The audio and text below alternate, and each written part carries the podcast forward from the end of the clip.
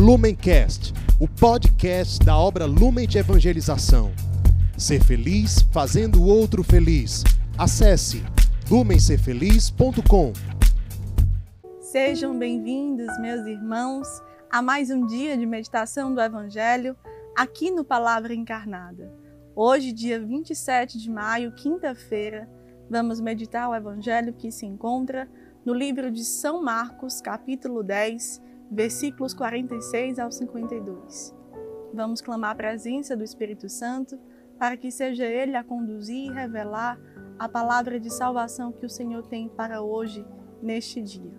Estamos reunidos em nome do Pai, do Filho, do Espírito Santo. Amém. Vinde, Espírito Santo, enchei os corações dos vossos fiéis e acendei neles o fogo do vosso amor. Enviai, Senhor, o vosso Espírito e tudo será criado, e renovareis a face da terra. Oremos, ó Deus que instruístes os corações dos vossos fiéis com a luz do Espírito Santo, fazei que apreciemos retamente todas as coisas, segundo o mesmo Espírito, e gozemos sempre de suas consolações. Por Cristo, Senhor nosso. Amém. Vamos à leitura do Evangelho. Chegam a Jericó, e quando saía de Jericó com seus discípulos e uma multidão considerável, Bartimeu, filho de Timeu, um mendigo cego, estava sentado à beira do caminho. Ouvindo que era Jesus de Nazaré, pôs-se a gritar: Jesus, filho de Davi, tem piedade de mim. Muitos o repreendiam para que se calasse, mas ele gritava mais forte: Filho de Davi, tem piedade de mim. Jesus se deteve e disse: Chamai-o. Chamaram o cego, dizendo-lhe: Ânimo, levanta-te, pois te chama. Ele tirou o manto, pôs-se de pé e se aproximou de Jesus. Jesus lhe dirigiu a palavra: Que queres que te faça? O cego respondeu: Mestre, que eu recobre a visão. Jesus lhe disse: Vai, tua fé te salvou. No mesmo instante, recobrou a visão e o seguia pelo caminho. Meus irmãos, o evangelho deste dia tem uma riqueza muito profunda a nos revelar e nos convidar em percebermos como Jesus é muito preciso quando ele faz alguma obra e ele gera salvação em tantos que nós não podemos dimensionar. A fama de Jesus se espalhou de tal modo que aquele homem cego havia ouvido falar de Jesus. Aquele homem cego que era um necessitado, que estava ali na figura de alguém que era desprezado, abandonado, e que quando queria se dirigir a Jesus, tinha da multidão, das pessoas ao redor, uma, uma atitude de repreensão, onde eles censuravam, onde eles queriam afastá-lo de Jesus. E Jesus percebeu naquele homem uma fé que se erguia, mesmo em meio a essas dificuldades mesmo em meio a atitudes exteriores que poderia lhe travar, que poderia, que poderia lhe deixar na mesma condição. Esse homem, pobre, aleijado, cego, humilhado, ouviu a voz de Deus. De certa forma, ouviu a presença de Deus, mesmo sem ver. Quando nós percebemos isso no âmbito físico, em uma atitude concreta, nós podemos trazer para a nossa dimensão espiritual e nos perguntar: quantas vezes, pela nossa caminhada, por alguma provação, por, por alguma situação, nós temos a tentação de paralisar? Nós temos a tentação de realmente parar no caminho, de não ir até Jesus, de não levar as nossas queixas a Jesus, de não levar as nossas necessidades ao Senhor, porque achamos que vamos ser repreendidos, porque achamos que o Senhor não vai nos ouvir, ou porque, na verdade, isso revela de, uma forma muito simples e concreta que nós não temos tanta fé assim no Senhor. Através dessa palavra hoje, o meu e o seu coração são convidados a mergulhar numa sincera humildade e exame de consciência do quanto ainda falta em nós uma fé viva. Uma fé que se traduz em um clamor que sabe que vai ser escutado.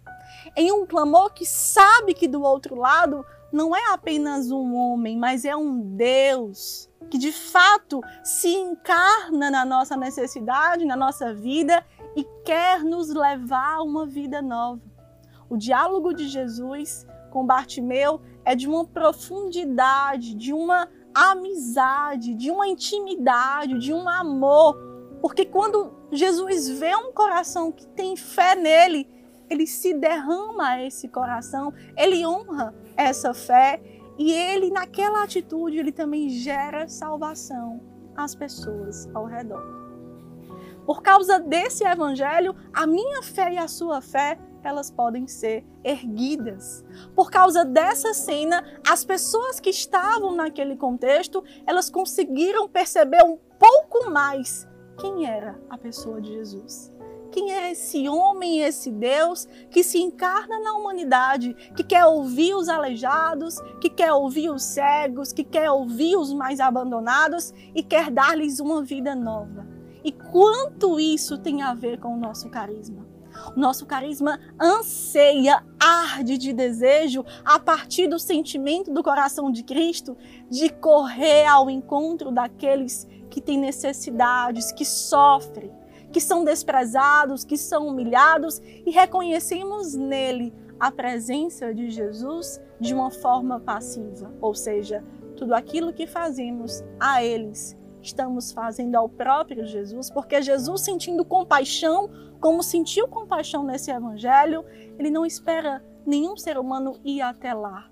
Ele simplesmente vai encarnado e o seu testemunho nos atrai a fazer o mesmo por essas pessoas. A postura ativa de Jesus com alguém que estava de uma forma tão desprezada ali, que não tinha ânimo, que não tinha uma vida digna, nos leva também a meditar em um sentimento de compaixão, de humildade, de sair de nós mesmos para servir a humanidade ferida. De uma forma física, mas também de uma forma muito, muitas vezes subjetiva, interior, porque aquele que não consegue ter compaixão de quem sofre também está morto, também não está em uma vida plena, e também a eles Jesus quer se revelar. Não sei quem é você hoje nesse evangelho. Não sei com qual figura você mais se identifica.